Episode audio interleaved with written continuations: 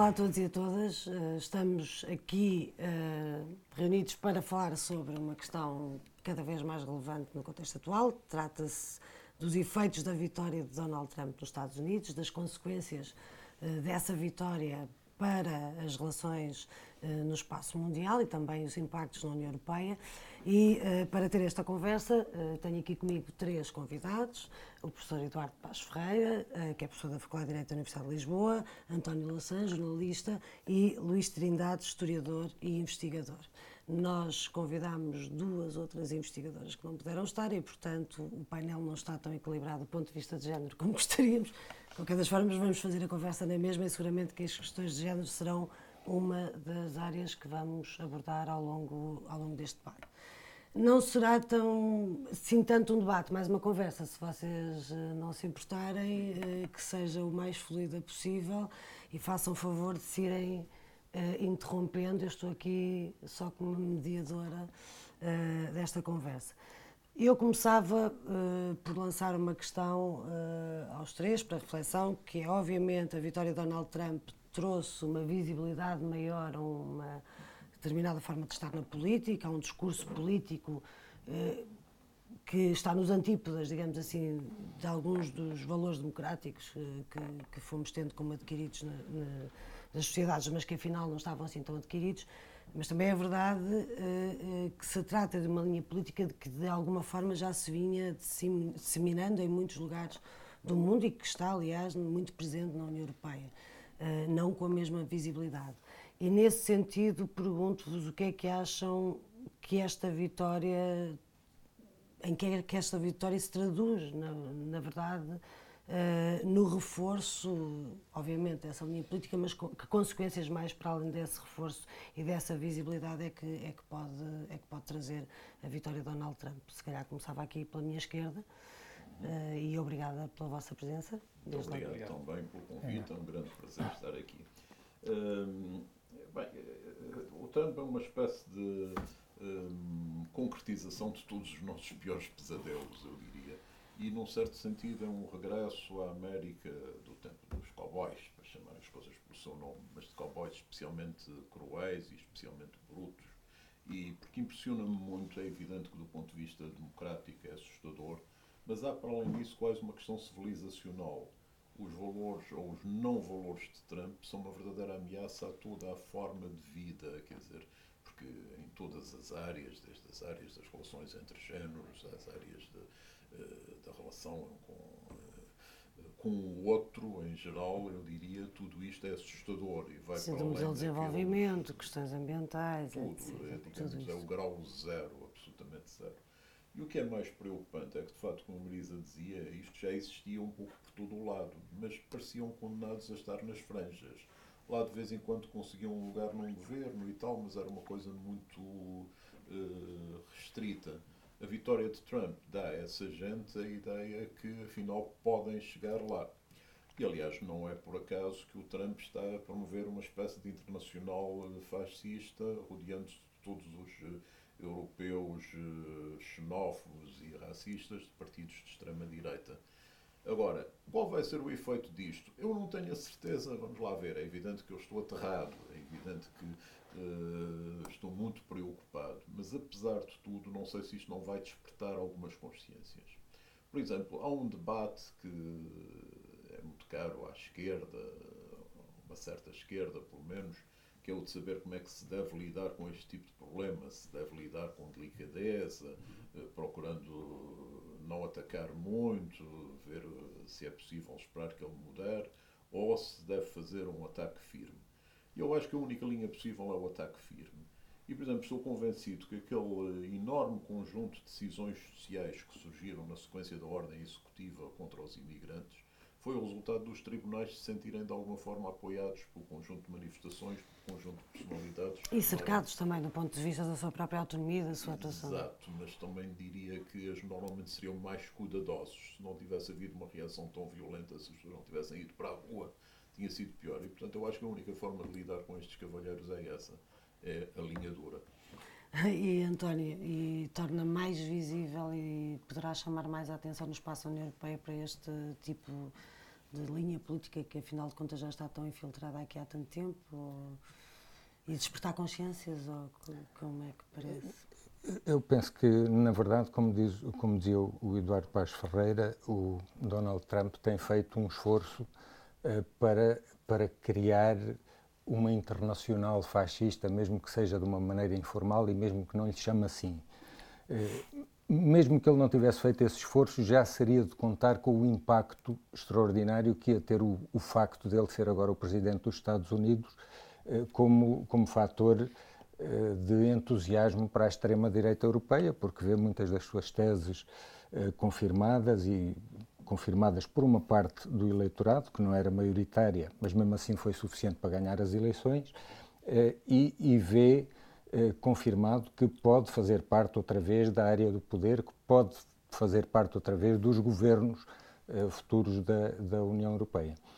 Eu acho que aquilo que disse o Eduardo Paz Ferreira sobre eh, tratar um fenómeno destes com paninhos quentes ou eh, tratá-lo eh, com, com a gravidade que ele tem, eh, estou inteiramente de acordo, porque de facto não pode acreditar-se que eh, naquela tese de que eh, Donald Trump, sim, disse uma série de coisas, uma série de alarvices durante, durante a campanha eleitoral, no Twitter, etc., mas que depois, quando lá chegasse, ia ser domesticado pelo exercício do poder. Eh, o, o, poder não domestica quem não estiver já domesticado antes. É claro que isto não é dizer que Trump e Hitler são, eh, são, são idênticos, são parecidos, fazem parte da mesma família política, têm muita coisa em comum, mas não vamos para uma analogia desse tipo. Agora, há uma analogia, com certeza, entre uh, a reação do establishment conservador a um e a outro. Porque e... os mesmos conservadores que abriram o, o caminho do poder de par em par a Hitler eh, também diziam isso. Quando ele lá chegar, vai começar a portar-se como um estadista. Este mês. E entretanto, libertam-nos dos comunistas, era o outro lado. E entretanto, e entretanto. Pois, e este primeiro ah, mês da presidência de Trump. Mais ou menos o espaço que ocupavam este, os comunistas. Não? É? E, a, e, a imprensa, a imprensa, a maneira como, como os dois se referem, como um se referia e o outro se refere à imprensa, é muito parecida. Há uma série de analogias que se poderia enumerar e se calhar não saíamos mais daqui. Mas a verdade é que durante este primeiro mês de exercício do poder já se viu que eh, ele, ele afinal é sério com as coisas que dizia na campanha eleitoral. Aquilo era mesmo para fazer consequente, Sim. não é? Ele é, é, é. Luís, isto, isto de certa forma também já é um certo, também é um discurso político que já tinha ganho algum terreno na própria campanha do, do, do Brexit. Do Brexit. E para quem está em Londres, seguramente que isso foi muito presente. Uhum. E, portanto, esta aliança, como, se, como foi dito nas intervenções anteriores, isto, é, isto é uma, tem ramificações no espaço europeu. No caso do Reino Unido, Nigel, Nigel Farage é claramente um dos dos companheiros de Donald Trump. Donald Trump, claro, foi dos primeiros a ir, ir visitá-lo. E, um, eu acho que a analogia entre o Brexit e, e a vitória do, do, do, Trump é produtiva e, e, de facto, quando, quanto mais não seja, porque. Um, falo por mim, mas também seguramente por muito mais pessoas, porque um, nas vésperas destes, destas votações nós estávamos perfeitamente convencidos que não ia acontecer. Portanto, que o fator surpresa é aquilo que um, numa primeira análise, atingiu as pessoas. E, portanto, eu acho que nós devemos pensar um pouco sobre hum, esse fator surpresa, ou seja, se de facto isto é assim tão novo, uh, ou se, por outro lado, não estava já presente de forma larvar uh, em vários fenómenos políticos. Uh, em relação aos Estados Unidos, por exemplo, eu estava a lembrar da figura do cowboy, que muitos destes debates foram tidos de outra maneira, seguramente quando Ronald Reagan chegou à, chegou à presidência dos Estados Unidos, depois tivemos também muitas uh, Bush sendo muito caricaturado enquanto um cowboy, é uma certa tradição americana que parece que chega a um, a um ponto em que perde o controle. Agora, como é que nós. Eu tenho muita dificuldade em perceber o que está a passar, julgo eu, como, como quase toda a gente. Uh, e, e, e, nesta tentativa de compreender estas surpresas que foram o Brexit, que foi, que foi a vitória do, do, do, do Trump e que seguramente serão outras uh, vitórias uh, de pessoas que nós achávamos um, não diga isso, por favor. Que, Seguramente serão, não. Que não eram suscetíveis de chegar a lugares de poder. Sim, nós já temos qualquer das formas. Câmara, não é? No, Sim, no, no, no, no Brasil. Brasil.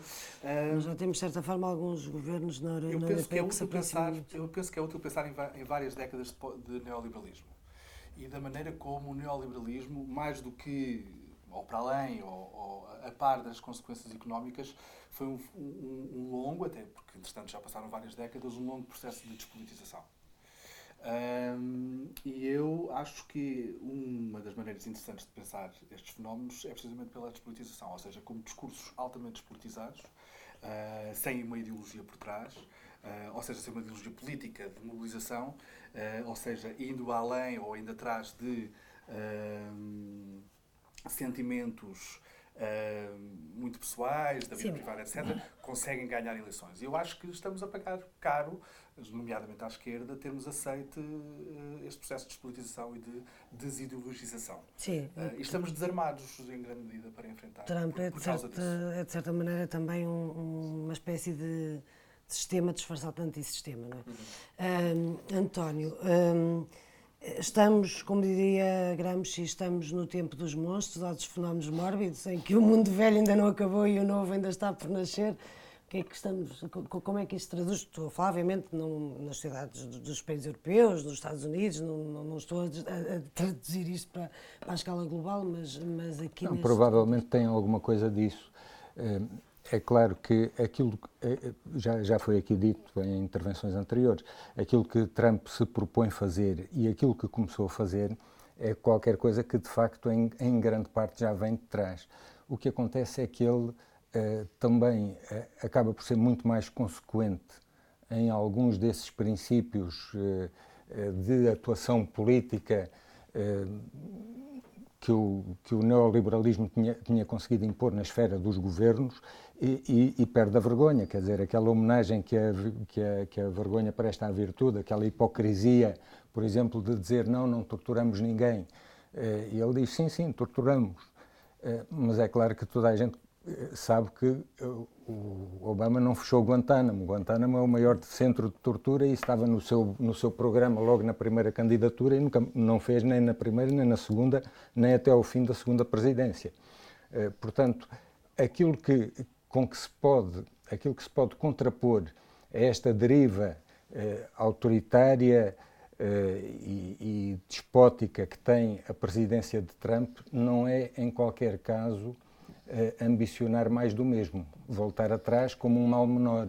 Nunca podia ser um Obama, nunca podia ser uma Hillary Clinton, porque justamente esse tipo de políticos, que são aqueles que nós vemos todos os dias eh, à frente da União Europeia, por exemplo, a insistir em, em estrangular eh, financeiramente a Grécia, agora novamente numa segunda ofensiva. Eh, esse tipo de políticos foram os que abriram o caminho a fenómenos como o Trump, a fenómenos como o Brexit em Inglaterra, e esse tipo de políticos, se forem os que voltam ao poder ou, ou os, que, os que voltam a ocupar os, os lugares perdidos por figuras como, em benefício de figuras como estas, como, como Trump, eh, são uma receita uh, acabada para que o mal volte novamente a emergir. Sim, porque é isso que vai ocupando espaços é. E pondo em causa o Estado de Direito também, não é? É, mas se me permite só voltar Força. a uma coisa que o António Louçã dizia que eu acho especialmente interessante, que é de perceber, de facto, o tipo de político que se opôs uh, ao Trump. Quer dizer, se porventura tivesse sido o Bernie Sanders, quase seguramente o resultado tinha sido outro. Mas quando apresentamos uma candidata como a Hillary Clinton, apresentamos não, nenhum de nós é responsável, mas quando a esquerda democrática americana, o melhor que tem para apresentar é Hillary Clinton, que nas sondagens era detestada por 70% dos seus próprios eleitores, é? é evidente que isto não funciona. E depois as ligações dela ao, eh, aos meios financeiros, as salvas histórias dos discursos da Goldman Sachs, tudo isso tornavam-no o exemplo daquilo que a população não queria mais. Ela era o exemplo de política de que todos estão fartos. De políticos, de político ou de político, que todos estão fartos. E, portanto, houve da parte da, do Partido Democrata uma arrogância e uma indiferença, ou não querer perceber os sinais, que foi muito preocupante. E há uma outra coisa que me impressiona muito, que é, por exemplo, hum, não perceberam, e no Brexit isso já se tinha passado, que o fato, como se lembrou no Brexit, houve intervenções de toda a gente. Toda a gente resolveu dizer aos britânicos que não deviam sair. Isto funcionou completamente ao contrário. Claro. Nos Estados Unidos também Sim. aquela avalanche de atores e de atrizes a apoiarem, criaram junto do, de uma grande parte da população a ideia cá estão os importantes, cá estão os ricos a unirem-se contra nós uma vez mais.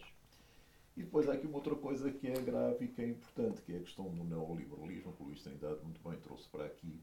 Mas é preciso dizer que, num certo sentido, o adversário do neoliberalismo é o Sr. Trump. É o Trump que, de imediato, começa a denunciar tratados fundamentais como peças do neoliberalismo, que vai atacar a Organização Mundial de Comércio, etc. E, portanto, aquilo que normalmente seria um programa de esquerda vai ser assumido por ele. Péssimas razões, não, não estou a querer dizer que ele não vai fazer. Com enormes contradições, coisas, com enormes contradições. E colocando, colocando peças-chave da Goldman Sachs, etc., todas na administração. Ah, sim, sim, no sistema financeiro, com certeza, com certeza, mas vai conseguir enganar as pessoas com essa ideia. O capitalismo sim. é muito flexível, não é? E, portanto, o capitalismo pode ter fases em que uh, adere uh, a formas mais liberais e outras mais proteccionistas, mas é sempre uma maneira de sobreviver e, portanto, também penso que devemos olhar para isto como um momento de crise no capitalismo e tentar explorar precisamente essa sua fraqueza. Mas pegando um pouco aquilo que o Eduardo Paz Ferreira estava a dizer sobre a revolta, um, não, não, não, sei se foi uma palavra que o, que o usou, mas de facto. Não usei, podia Ou seja, uh, nós estamos habituados à esquerda que a revolta está do nosso lado. Ou seja, nós é que nos rebelamos e, no entanto, agora temos votos que são votos de rebeldia uh, contra o establishment, contra as elites. E, portanto, o problema aqui, que tem que ver com aquilo que eu estava a tentar dizer há pouco sobre a despolitização, uh, como é que nós repolitizamos? Porque devíamos ser nós, os intérpretes, nós, enquanto movimento, não é enquanto representantes de ninguém uh, os intérpretes desta, dessa revolta. E, no entanto, foi, isso foi, a esquerda tem falhado com, com e é verdade mas é que E é verdade que quer Donald Trump, quer Marine Le Pen, quer outros uh, rostos estão a chegar mais facilmente às classes trabalhadoras Sim. e a quem tem sofrido na pele uh, políticas de exclusão e a desigualdade de do que propriamente do que até mesmo a esquerda. O que é que isto diz à esquerda na, na, em relação a este, ao facto destes espaços vazios que foram sendo criados, da não resposta, uh, estar a ser ocupado por, estes, por estas forças políticas. Se, se me é permitido dizer só mais, só mais uma coisa em relação a isto, eu acho que uh, nessa história um pouco mais longa uh, da, da despolitização, eu acho que o, o, grande problema da, da esquerda foi ter aceite falar com a linguagem do mercado. Ou seja, abandonou-se a palavra capitalismo, passou-se a usar a palavra mercado, uh, passou-se a falar na linguagem do, do, do, neoliberalismo e ficámos completamente desarmados para reagir contra, a situação. E uma das implicações que isso teve também me parece interessante para pensar isto um, eh, foi o, o, o, abandono da ideia de igualdade. Uh, sobretudo da maneira como a ideia de igualdade estava ligada a uma, a uma ideia de classe. E próprio estavas agora a mencionar, eh, a questão das classes trabalhadoras, que é, é, é precisamente aquilo que está a faltar uh, num discurso da esquerda. Eu não sei se é recuperável da mesma maneira como era antes deste, deste, deste debacle. Um, neste momento, as questões da igualdade estão centradas, sobretudo, na oposição a Trump, na oposição ao Brexit, na oposição a todos os movimentos xenófobos, sobretudo em torno da, da questão de classe, e da, da, questão de raça e da questão de género.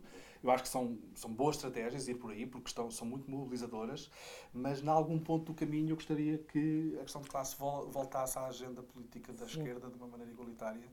Um, precisamente para mobilizarmos aqueles que neste momento estão mobilizados para a volta do lado. Está, está e, e, e, tem, e, temos esta, esta contradição também de que na Europa existem partidos socialistas e partidos comunistas que têm como, como seu discurso mais ambicioso já há vários anos eh, falar da economia social de mercado ou falar de, do Estado social, quando muito, e de repente aparece-nos, como dizia o Eduardo Paz Ferreira, na campanha eleitoral americana, um político a falar do socialismo que é o Bernie Sanders. Exatamente. Eh, e creio que foi uma coisa curiosa também e é revelador de como o establishment político reage a esta figura, que por um lado especulava-se sobre a reação que ia ter o Partido Republicano em relação a Donald Trump, o Partido Republicano nunca vai uh, aceitar um, um, político irresponsável como este, que parte a loiça toda, antes prefere e houve várias conversas sobre isso, antes prefere lançar um candidato próprio depois dele ter conseguido a investidura, um candidato por fora, para que ele perca, porque depois os congressistas, os senadores republicanos vão ter mais facilidade em entender-se com a Hillary Clinton do que teriam em entender-se com este macaco numa loja de loiça. Então, eh, nada disso aconteceu, todos eles se acomodaram, o Paulo Ryan lá esperneou um pouco no final, mas acabou por acomodar-se também. Quem não se acomodou foi o aparelho do Partido Democrata com a candidatura de Bernie Sanders, não, quando, toda, quando toda a gente tinha visto, até pelas sondagens que eram absolutamente categóricas nisso, que ele eh, estava em melhores condições para disputar o eleitorado do que a Hillary Clinton. Portanto, os republicanos acomodaram-se com o Trump, mas os democratas não se acomodaram com o Bernie Sanders, que é uma expressão eh, política, eleitoral, distorcida, como são todas as expressões políticas e eleitorais, de movimentos sociais muito importantes que existem, eh, alguns minoritários, Occupy Wall Street, eh, outros muito mais importantes, como é o Black Lives Matter, eh, e que indicam o caminho a maneira como esta presidência pode ser impugnada, o verdadeiro impeachment para esta presidência de Donald Trump não é por nenhuma destas instituições que se pensou, tribunais, eh, Congresso, Senado, eh, que se pensou que poderiam eh, criar-lhe uma barreira, ou o Partido Republicano, não é por nada disso, é o modelo, é a grande manifestação contra a guerra do Vietnã, com um milhão de pessoas em Washington, que de facto foi decisivo para acabar com a guerra do Vietnã. Eu acho, aliás, que a candidatura do Bernie Sanders é muito interessante a vários títulos. O mais evidente é este, ele vindicar-se do socialismo, que normalmente o atiraria para os 0,5% eh, de votos, e ter os resultados que tem. A outra é, digamos, se me permitem, o próprio aspecto do senhor, com 74 anos e tal, ele desfaz aquela ideia que só é vendável um político, como de alguma forma o Jeremy Corbyn já tinha feito na Inglaterra. Hum, a ideia que só passa o modelo Tony Blair ou José Sócrates e tal, esse tipo de político que passa bem na televisão. Isso é um fator de esperança para mim, que digamos que seja possível haver um candidato que lança uma mensagem. E, e, houve ali uma base, de facto, uma base da sociedade norte-americana que se organizou em torno dessa, e que se mobilizou em torno dessa candidatura, é que não estava organizada de forma nenhuma. De alguma forma, a campanha dele foi uma campanha espetacular do ponto de vista da organização e tal, que foi precedida pelo tipo de campanha que o Obama fez. Mas o Obama desmobilizou a campanha que fez. Em vez de ter mantido os apoiantes da Grassroots Campaign, cedeu ao aparelho do Partido Democrático e o Bernie Sanders não fez isto, manteve ativa esta, esta coisa e, portanto, temos ali um polo de reação possível muito interessante. Mas ainda a propósito de uma coisa que foi aqui dita, que é a questão das igualdades, com a qual eu não posso estar mais de acordo, mas há um problema grave, é que as pessoas não parecem estar preocupadas com isto. Nos Estados Unidos, justamente o Trump faz os tais movimentos, mas vai ainda desonerar mais os mais ricos em matéria fiscal. Sim, uh, e, penalizar ainda mais. Bilionários e tal, portanto. E penalizar e ainda mais Os pobres sentem aquele homem como representante dele. Há aqui uma contradição terrível no discurso. Agora, o, como é que a esquerda pode recuperar estas pessoas que se desinteressaram da questão da desigualdade, que se desinteressaram de tudo? Voltando seriamente aos seus valores. Eu estou totalmente de acordo com o Luís uh, Trindade, na medida em que hum, entendamos. Aconteceu uma coisa paradoxal, que foi depois da queda do muro de Berlim, os partidos social-democratas e socialistas ficavam numa situação excelente para desenvolver uma agenda progressista, sem aquele risco daqueles, digamos, entre aspas, primos incómodos, totalitários mas, pelo contrário, parece tiver uma reação de ficarem envergonhados e de marcarem distâncias. E, de facto, se identificarem Aliás, com o neoliberalismo. Sim. É uma coisa uh, assustadora. Nós estamos a pagar ainda na União Europeia um preço muito caro por essa, por essa, por esse, essa escolha da social-democracia europeia. Exatamente. Nós estamos, os pobres estão, toda a gente está, quer dizer largamente é a esquerda que conduz ao poder, a direita. E, e, e, no, e no, quadro, no, no, quadro mais global, um, o que parecia ser um novo quadro de relações com a Rússia e com Putin, portanto já não percebemos muito bem se é um novo quadro de relações ou se há agora um, um regresso. Uma relação instável. uma relação instável. Eh, como, aliás, que seria de esperar entre Putin e Trump, não seria. Mas seja como for, uh, parecia ir haver eh, uma alteração grande uh, do tipo de relação entre os Estados Unidos e a Rússia. Agora já não temos tanta certeza assim, mas na verdade isto está a configurar um reforço de poder de Putin uh, à escala global por atos e por omissões. Com certeza. Mas há uma coisa curiosa, falou-se muito na coerência do Trump, e é, é, verdade, mas, por exemplo, o discurso dele no Senado é o contrário disto.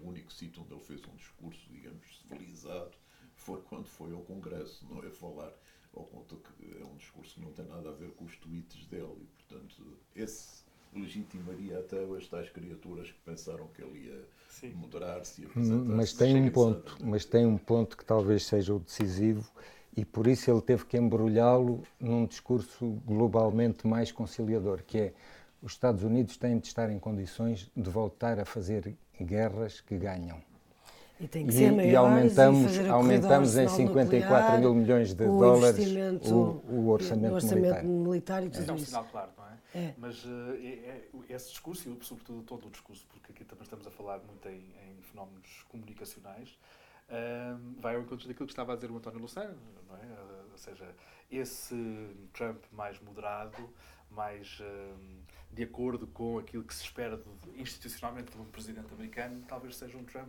que, que se permite esconder melhor uh, o seu programa que, que o que nos ficou precisamente era ser Deus, ele não resiste. Nós vamos... Dizer, ele é tão Nós temos, temos que, que, que, terminar, desculpem, mas assim uma, uma ronda final muito curta, houve muitas coisas que não falámos seguramente, uh, mas uh, um minuto a cada um para, para, para poderem concluir. Uh, esta, este retrocesso gigante que estamos a ter, por exemplo, na questão da igualdade dos direitos das mulheres uh, e, e, o ataque direto uh, a conquistas uh, dos direitos das mulheres, a dispensa dos, dos, do jornalismo e da imprensa livre e, e a predominância das redes sociais na sua estratégia de campanha, enfim, um conjunto de coisas que não falamos aqui, mas que vos deixo à vontade para, para poderem, neste último minuto, se calhar começo pelo António, fazemos assim uh, dizer o que. Não, só, só insistir um pouco nesse ponto, que me parece que o caminho para, para combater a presidência de Trump é o caminho do milhão de manifestantes anti-guerra do Vietnã que houve uh, em Washington já há muitos anos uh, e que, curiosamente, não, mas não estranhamente, começou a ser trilhado precisamente pelas mulheres e por todas as pessoas que se juntaram para uma grande manifestação contra a misoginia trumpista. Uh, e acho que esse foi o sinal mais positivo destes tempos, desta, desta época que se abre, uh, porque é esse o caminho que terá, terá de ser percorrido. Eu estou totalmente de acordo e para dizer umas coisas finais, no fundo, é, é insistir um pouco naquilo que está a dizer o António, é pensar como por exemplo, se, se, se, voltarmos ao paralelo, que eu, que eu também concordo ser muito abusivo em relação aos anos 30, pensar que talvez as, as grandes tragédias sejam também grandes oportunidades e que, infelizmente, se calhar às vezes é preciso uh, chegar a pontos mais ou menos inimagináveis para conseguir reconstituir algum tipo de, de, de política e de futuro, um, e pensar que uh, a radicalidade destes discursos xenófobos um, talvez também seja o sintoma de que há uma grande força contra eles. De outra maneira, eles não precisavam ser tão radicais. Pode ser um wishful thinking, mas achar que. Mas quando se vê todos aqueles, todas aquelas centenas de milhares de pessoas na rua uh, contra quase todos estes fenómenos, percebe-se que estes fenómenos podem ser ou abrir algumas perspectivas de repolitização e de um futuro mais uh, que nos permita ser mais otimistas. É, uh, esperemos que sim, que esse tom otimista possa ser uh, real. Uh, é assim, numa célebre campanha de Bill Clinton havia aquele slogan de é a economia estúpido. De facto, eu estou totalmente de acordo com o que dizia o Luís de é política estúpido, no fundo. Ou seja, nós temos que valorizar a instância política, temos que deixar de ter um discurso completamente desinteressante e servidor de, de, das instituições financeiras, que é o que acontece, e temos que recuperar a capacidade de luta. E há pouco íamos começar e depois escapou a questão do Estado de Direito, que é uma questão fundamental. Eu diria, espero que nos Estados Unidos haja quem se bata por isso, mas nós, na União Europeia, também temos que fazer isto. E, por exemplo, é inadmissível que a União Europeia aceite o que se está a passar na Turquia, por um lado, mas dentro da própria União Europeia com a Hungria, com a Polónia, com a Bulgária, com, com, o grupo de Visegrado. O grupo em geral, é inaceitável que esta gente não seja metida na ordem. Pois é mesmo preciso recuperar, resgatar a democracia, seguramente, e também a luta de classes já agora. Muito obrigada por terem estado connosco e até um próximo debate.